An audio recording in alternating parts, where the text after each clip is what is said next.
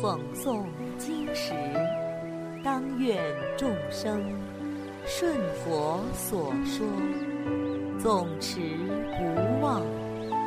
若说法时，当愿众生得无尽变，广宣法要。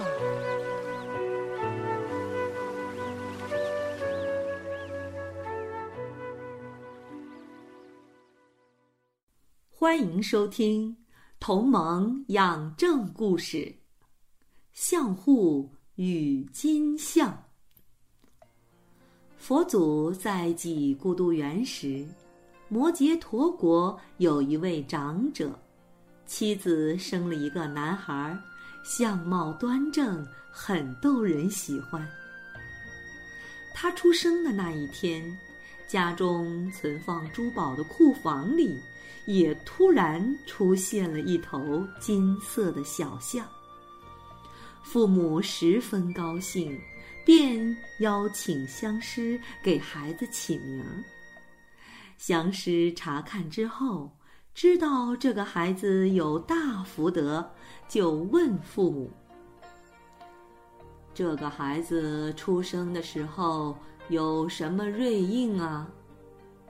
父母回答说：“有一头金象和孩子同时出生。”相师见到金象后，认为是瑞应吉兆，就为孩子起名为相护。相护渐渐长大，那头象也跟着长大。相护能够走路的时候，金象也跟着行走，行住坐卧，形影不离。如果相互不想金像跟着，一个念头，金像就乖乖的自己待在家里。更为神奇的是，金像的大小便都是上好的黄金。相互经常跟五百富家子一起嬉戏玩耍。大家各自叙说发生在自己家的奇事。有的说：“我家的房子和床座都是七宝制成的。”有的说：“我家的房子和园林都是七宝制成的。”有的说：“我家仓库里一直装满了。”各种奇妙的珍宝，如是之类说法众多。当时相父说：“我出生的那天，家中也出生了一头金象。我长大能走路之后，金象也长大跟着我。我经常骑着金象到处玩耍。金象通人性。”要快就快，要慢就慢。金象的大小便都是上等的黄金。摩羯陀国的太子阿舍氏王子当时也在里面，听到相户这样说，就起了贪心，心想：我以后当了国王，要把这头金象抢过来玩玩。后来，阿舍氏篡位，当上了国王，就召见相护，让他把金像带到王宫中。相护的父亲对相护说：“阿舍氏王残暴无道，贪得无厌，对自己的父亲都敢杀害，何况其他人呢？现在啊。”召你进宫，一定是贪图你的金像，想要据为己有。相护说：“我这头金像，没有人能够抢走它。”于是父子二人就一同乘坐金象去见阿舍氏王。到了王宫。门卫禀告阿舍世王：“相护父子乘坐大象已到门口。”阿舍世王说：“准许他们乘象进来。”门卫出去，让相护父子进来。相护父子丞相径直进宫，进宫后二人下相，向阿舍世王跪拜请安。阿舍世王见到金相，非常高兴。就赐给他们美酒佳肴，并与他们简单聊了一会儿。吃完饭不久，相护父子准备告辞。阿舍世王对相护说：“你把金像留下，不要带出去了。”相护爽快的同意，把金像留下，徒步出宫。相护步行走出王宫之后，金象也从地面上隐没，用地盾离开了王宫，来到相护身边。于是，相护又继续骑着金象回家了。过了不长时间，相护心想：阿舍世王残暴无道，滥用刑法。不能以法治国，搞不好会因为这头金象而杀害我。现在佛祖在世，普度众生，我不如出家学佛。于是相护就禀告父母，请求出家。父母答应后，相护就骑着他的金象来到济孤独园。见到佛祖，起手行礼，请求出家。佛祖同意了，说声：“善来比丘。”于是相护须发自落，袈裟着身，成为沙门。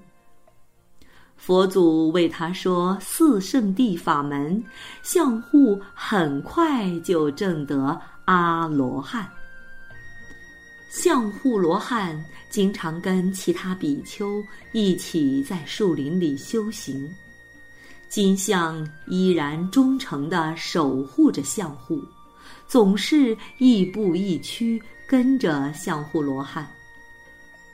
舍卫城的百姓听说有一头稀奇的金象后，都争先恐后跑过来围观。纷纷扰扰，搞得几孤独园非常热闹，妨碍了僧众的清修。于是各位比丘就把意见告诉了佛祖。佛祖告诉相护：“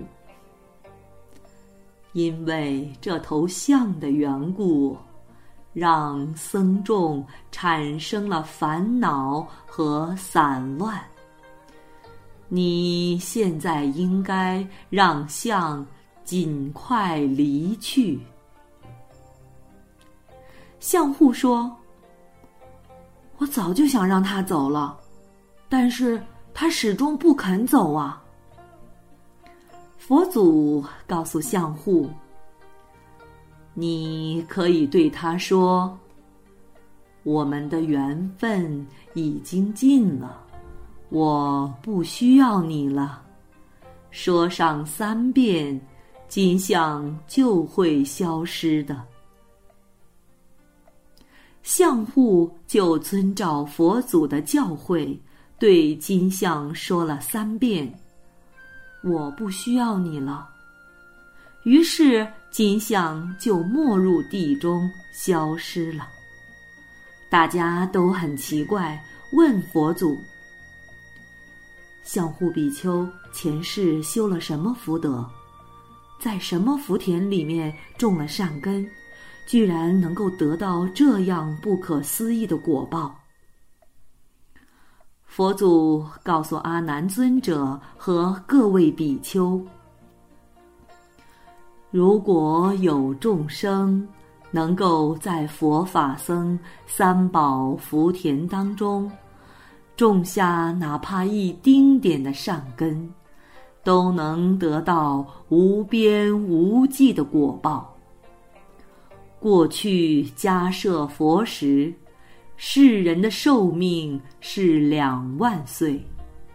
迦舍佛完成度化任务之后，就涅槃了。世人建了很多塔庙来供养迦舍佛的舍利灵骨。当时有一座塔，里面有一幅塑像，是迦舍佛成佛前从。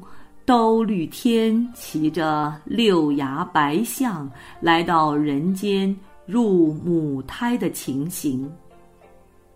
当时，塑像里的象身上有一点泥彩剥落了。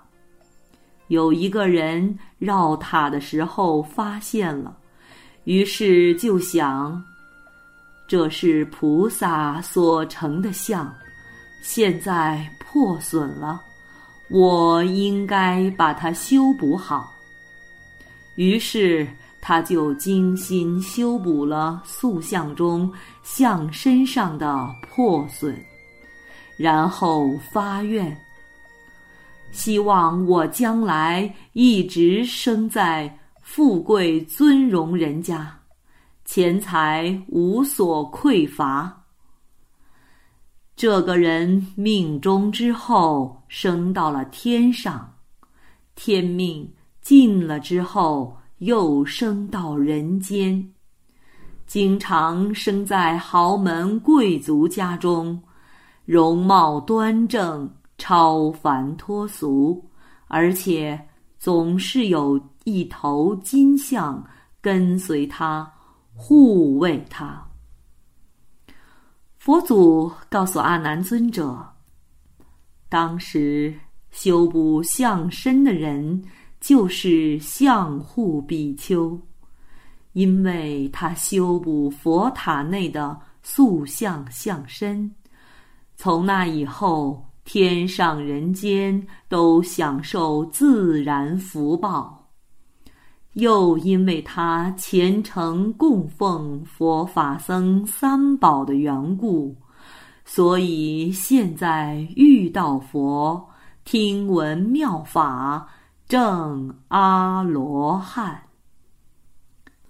阿难尊者和大众闻佛所说，都深有感悟，有的证了出果乃至四果，有的发了无上菩提心。有的挣了不退转位，大家都欢喜奉行。好了，小朋友们，今天的同盟养正故事已经讲完了，我们下次再见。